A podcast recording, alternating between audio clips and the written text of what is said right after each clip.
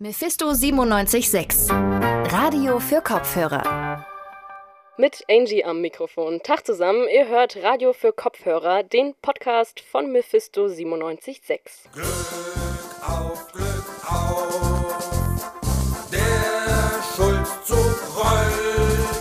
Diesmal ist es also nicht der Schulzzug, sondern der Scholzzug. Olaf Scholz ist SPD-Kanzlerkandidat. Darüber spreche ich später in der Folge mit dem Leipziger SPD-Politiker Holger Mann. Erstmal geht es aber gleich um die Maskenpflicht und darum, ob die eigentlich auch im Unterricht gelten sollte.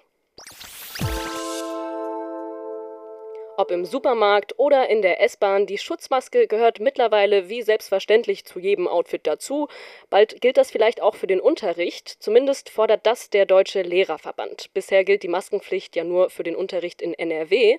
Und wie es hier in Sachsen aussieht, das kann mir mein Kollege Tristan verraten. Der hat sich den ganzen Tag mit dem Thema beschäftigt. Tristan, warum kommt die Debatte eigentlich gerade jetzt auf? Naja, also bis zu den Ferien gab es ja einen eingeschränkten Schulbetrieb. Das heißt, wenige SchülerInnen und auch nur wenige Lehrpersonen waren überhaupt im Gebäude und, so durch, und dadurch konnte das Infektionsrisiko durch die Abstandsregeln und durch unterschiedliche Hygienemaßnahmen auch ohne die Maske so gering wie möglich gehalten werden. Die Kultusministerien der Bundesländer allerdings haben angekündigt, dass ab dem neuen Schuljahr der, Nor der Normalbetrieb wieder so bald wie möglich stattfinden soll. Ich habe mich mit Hans-Peter Meidinger unterhalten. Er ist Präsident des Deutschen Lehrerverbandes.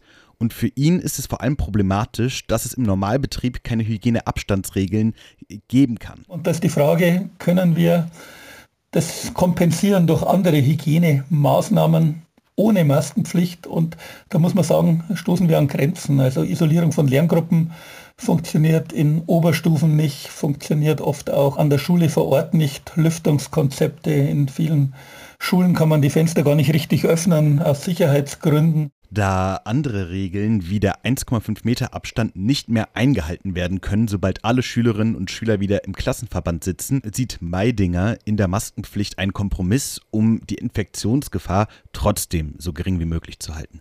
Wie sieht es denn hier in Sachsen aus? Also werden nach den Sommerferien die Schülerinnen und Schüler mit Maske im Unterricht sitzen müssen? Ja, also so genau weiß man das jetzt noch nicht, denn Sachsen startet ja auch erst Ende August in das neue Schuljahr. Aber das gibt Sachsen jetzt auch die Möglichkeit, das Infektionsgeschehen und die Erfahrungen anderer Bundesländer abzuwarten, bevor sie selbst eine endgültige Entscheidung treffen. Die derzeitige Position ist, dass es keine gesetzliche, gesetzlich vorgeschriebene Maskenpflicht in den Schulen geben soll. Das geringe Infektionsgeschehen in Sachsen hat die Regierung vorerst bewogen, lockerere Maßnahmen zu wählen als jetzt zum Beispiel Nordrhein-Westfalen, bei denen auch die Infektionszahlen deutlich höher sind. Und da gilt ja auch die Maskenpflicht im Unterricht. Wie läuft das denn ab? Also ich stelle mir das auch irgendwie schwierig vor, wenn ich jetzt zum Beispiel ein Referat mit Maske halten müsste, dann ist das ja schwer verständlich. Also mich versteht auch die Frau in, an der Supermarktkasse oft nicht so. Ja, das, das Problem kenne ich. Und ähm, nach der Aussage von Herrn Meidinger gibt es für solche und auch andere Fälle natürlich Ausnahmesituationen. Wenn die Lehrkraft äh, etwas erklärt, wenn die Lehrkraft zum Beispiel auch den Abstand einhalten kann zur Klasse von eineinhalb Meter oder wenn ein Schüler ein Referat hält, dann kann man auch mal von dieser Maskenpflicht absehen, genauso wie man natürlich nach wie vor auch dann sein Getränk zu sich nehmen kann. Also es wird kein komplett striktes Gebot geben. Das Gebot lässt sich also auch mit den Regelungen in den Zügen oder anderen öffentlichen Verkehrsmitteln oder eben im Supermarkt, wie du gerade eben erwähnt hast, vergleichen. Wenn jetzt alle Schülerinnen und Schüler zusammen in die Schulen und Klassen gehen, reicht da die Maske und häufiges Händewaschen überhaupt aus? Hm, also da habe ich mich mit Cornelia Hilbert unterhalten. Sie ist Fachärztin am Uniklinikum in Leipzig und für sie hängt das Infektionsrisiko von anderen Faktoren ab als jetzt unbedingt der Maskenpflicht. Dass man also versucht, wirklich die gleichen Schüler immer wieder in der gleichen Gruppe oder dann im Klassenverband in Zukunft beieinander zu halten und den Kontakt zur anderen Klasse in öffentlichen Bereichen, also im Gang, auf der Toilette und auf der Hofpause, versucht, so ein bisschen auseinanderzuhalten. Ich denke, das ist eher wichtiger, das zu tun, als die Maske zu tragen. Die Länder wollen gern alle Schulen im Normalbetrieb öffnen, sobald das neue Schuljahr losgeht. Für optimalen Gesundheitsschutz sind allerdings konstante und vor allem kleine Gruppen wichtig. Wahrscheinlich ist das aber nicht für alle Schulen möglich, weil es gibt einfach einen Mangel an Lehrpersonen, Räumen und auch die technischen Möglichkeiten sind nicht überall gleich. Deswegen stellt der Mund-Nasenschutz einen Kompromiss dar, um trotz Normalbetrieb das Infektionsrisiko möglichst gering zu halten. Ob die Maskenpflicht dann auch hier in Sachsen im Unterricht gilt, das wird sich in den kommenden Wochen entscheiden. Danke dir, Tristan, für die Infos.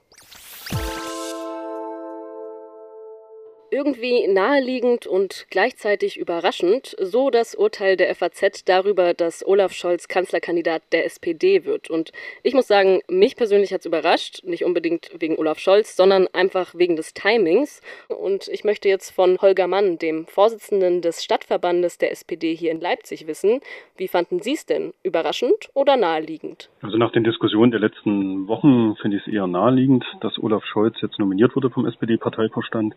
Er ist nicht nur seit Wochen schon der beliebteste äh, und auch äh, bekannteste SPD-Bundespolitiker, sondern aus der Riege der möglichen Kandidierenden ist er sicherlich der naheliegendste gewesen. Um mal so ein bisschen so einen Eindruck hinter die Kulissen zu bekommen, wie haben Sie denn davon erfahren, dass Olaf Scholz Kanzlerkandidat wird? Heute durch die Presse oder schon viel früher? Also ich muss zugeben, heute durch die Pressemeldung nach der SPD-Bundesparteivorstandssitzung. Ähm, das liegt aber auch ein bisschen daran, muss ich zugeben, dass ich jetzt mal zwei Wochen im Sommerurlaub mit der Familie war. Insofern habe ich mir auch mal eine kleine Auszeit gegönnt. Ich habe ja vorhin ges gesagt, mich hat das Timing überrascht. Ähm, das will ich jetzt noch mal kurz erklären. Also ich finde den Zeitpunkt tatsächlich ungewöhnlich, denn wir befinden uns gerade ja immer noch mitten in der Pandemie und was in den nächsten Wochen passieren wird, weiß keiner.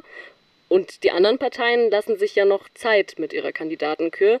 Ist das taktisch wirklich so klug, sich da jetzt schon festzulegen? Ja, das wird man hinterher wissen, aber rein grundsätzlich muss ich mal sagen, so früh sind wir ja nicht mehr dran. Wir haben in einem Jahr eine Bundestagswahl, so viel ist sicher. Die anderen Parteien, wenn sie darauf anspielen, nach 16 Jahren Angela Merkel sucht die Union ja gerade erstmal eine potenzielle Parteivorsitzende oder in dem Fall einen neuen Parteivorsitzenden zwischen drei Kandidierenden und dann gibt es noch jemanden der Nebenrolle aus Bayern.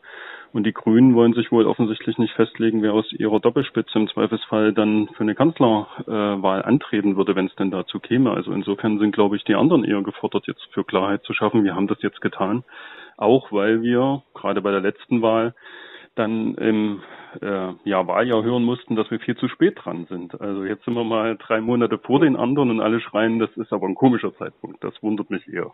Unabhängig vom richtigen Zeitpunkt kann man ja auch die Frage stellen, ist Scholz überhaupt der richtige Kandida Kandidat? Äh, das würden Sie mit Ja äh, beantworten, habe ich jetzt so rausgehört, meine ich. Ähm, ja, ist der richtige mhm. Mann. Aber jetzt ist es ja so, also die Parteivorsitzenden Norbert Walter Borjans und Saskia Esken, die sind ja eigentlich angetreten, um alles anders zu machen. Und Scholz gehört ja eher dem konservativen Flügel der Partei an. Wie passt das denn zusammen? Ich glaube, das kann zusammenpassen, wenn das Teamspiel, was die in den letzten Monaten, wie ich finde, sehr, sehr gut äh, ja, äh, eingeübt haben, weiter hält. Ähm, ich ähm, sage ja immer, es gehört zu einem Wahlkampf dreierlei, nämlich einmal ein, eine gute Kandidatin und ein guter Kandidat, äh, ein gutes Programm und äh, eine geschlossene Partei, die Wahlkampf machen will. Und da sind wir auf dem besten Weg, weil eben die gezeigt haben, dass sie auch miteinander können und was wir inhaltlich fordern, das hat Olaf Scholz ja heute schon umrissen, gerade im Feld gute Arbeit, faire Löhne oder eben auch äh, Fortschritt im Rahmen der Digitalisierung und ein geeintes Europa. Das sind auch Positionen, wo ich mir sicher bin, dass auch eine eher linkere Parteispitze und die breite Basis der Partei da mitgehen kann. Gab es denn überhaupt eine Alternative zu Scholz? Also irgendwie hatte man ja auch schon so den Eindruck, äh, es will gar niemand anderes machen. Naja, die hätte es sicherlich natürlich gegeben, habe ich ja angedeutet. Also über Hubertus Heil haben einige nachgedacht. Äh, es ist auch natürlich, äh, ähm, sei es über Manuela Schwesig, die aus anderen Gründen jetzt sicherlich nicht mehr so im Fokus stand, äh, oder auch unsere Bundesfamilienministerin Giffey spekuliert worden. Also natürlich hätte es auch potenziell andere Kandidierende gegeben. Aber ich sage ja, am naheliegendsten ist sicherlich aus verschiedenen Gründen Olaf Scholz. Das sagt Holger Mann, der Vorsitzende des Stadtverbandes der SPD hier in Leipzig. Vielen Dank. Sehr gern. Und damit sind wir auch schon wieder am Ende unserer heutigen Folge. Das war Radio für Kopfhörer, ein Podcast von Mephisto 97.6, dem Leipziger Lokalradio. Und wenn ihr jetzt Lust auf mehr von uns habt, uns gibt es jeden Tag, Montag bis Freitag, überall da, wo es Podcasts gibt und natürlich auf Instagram, Facebook und Co. Guckt mal vorbei. Ich würde mich freuen und bedanke mich fürs Zuhören. Tschüssi, macht's gut, bis zum nächsten Mal. Mephisto 97.6, Radio für Kopfhörer.